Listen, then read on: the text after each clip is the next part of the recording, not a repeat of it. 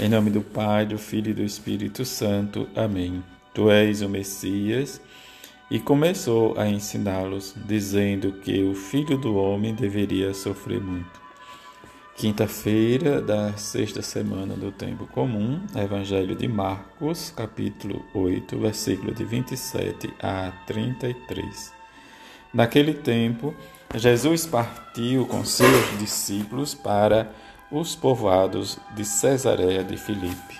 No caminho, perguntou aos discípulos: Quem diz os homens que eu sou? Eles responderam: Alguns diz que é, tu és João Batista, outros que és Elias, outros ainda que és um dos profetas. Então ele perguntou: E vós, quem dizeis que eu sou? Pedro, tu és o Messias. Jesus proibiu-lhes severamente de falar a alguém a seu respeito, e em seguida começou a ensiná-los, dizendo que o filho do homem deveria sofrer muito, ser rejeitado pelos anciãos, pelo sumo sacerdote e pelos doutores da lei. Devia ser morto e ressuscitar depois de três dias. Ele dizia isto abertamente. Então Pedro tomou Jesus à parte e começou a repreender-lhe Jesus voltou-se, olhou para os discípulos e repreendeu a Pedro, dizendo: Vai para longe de mim, Satanás. Tu não pensa como Deus e sim como os homens. Palavra da salvação, glória a vós, Senhor. Esta quinta-feira em que depositamos em nosso rochedo a rocha firme que nos abriga e que nos define como discípulos e discípulas missionários em que divulgamos e anunciamos a Sua palavra.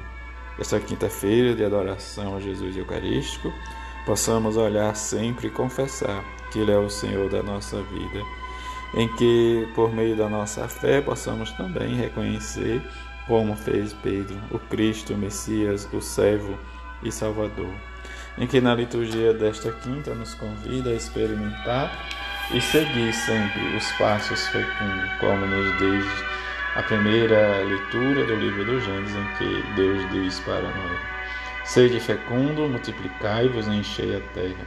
Vós sereis objeto de medo e terror para todos os animais da terra, todas as árvores do céu e tudo que se move sobre a terra, e todos os peixes do mar. E vai completando, em que se virá de alimento, e diante de tudo ele entrega tudo, como já dei aos vegetais. Mas em que podereis, né, diz, pedireis conta do vosso sangue, que é a vida, e qualquer animal. O homem poderei, pedireis conta da vida do homem, seu irmão. E disso derramas, né, diz as graças e as bênçãos, que ele vai dizer, porque o homem foi feito à imagem de Deus. E o autor sagrado continua, mas que nós precisamos sempre viver como ele diz nos últimos versículos Ponho o meu arco nas nuvens como sinal da aliança entre mim e a terra. Diante dessa aliança de Deus com Noé, nós vamos perceber que o Senhor olhou a terra do alto céu, e as nações respeitarão o vosso nome, e os reis de toda a terra a vossa glória. Quando o Senhor realmente reconstruir Jerusalém, e diante de reconstruir, o autor sagrado nos leva a refletir tudo isso de geração em geração. Diz que nós somos vossos servos, seus servos, melhor dizendo. E o Evangelho de hoje vem a grande pergunta em que Marcos já está praticamente no meio do seu Evangelho e vem realmente a pergunta: o que diz os homens, seu filho do homem? Diante das respostas em que eles vão dizendo, uns diz que é Elia, outros profetas, João Batista, mas volta Jesus para eles e vós dizeis quem eu sou. Diante de, do, de, da resposta de Pedro, diz por causa do anúncio da paixão, Pedro responde que ele é o Messias. Diante disso, nós vamos perceber a proibição né, de, de Jesus para não contar ninguém, para que todos percebam quem é realmente Jesus e vá conhecendo e vivendo sua experiência. Diante da, de proibir, diz que deve fugir, ele é o Messias mas seu messianismo diz não pode ser confundido diz com esperanças alheias.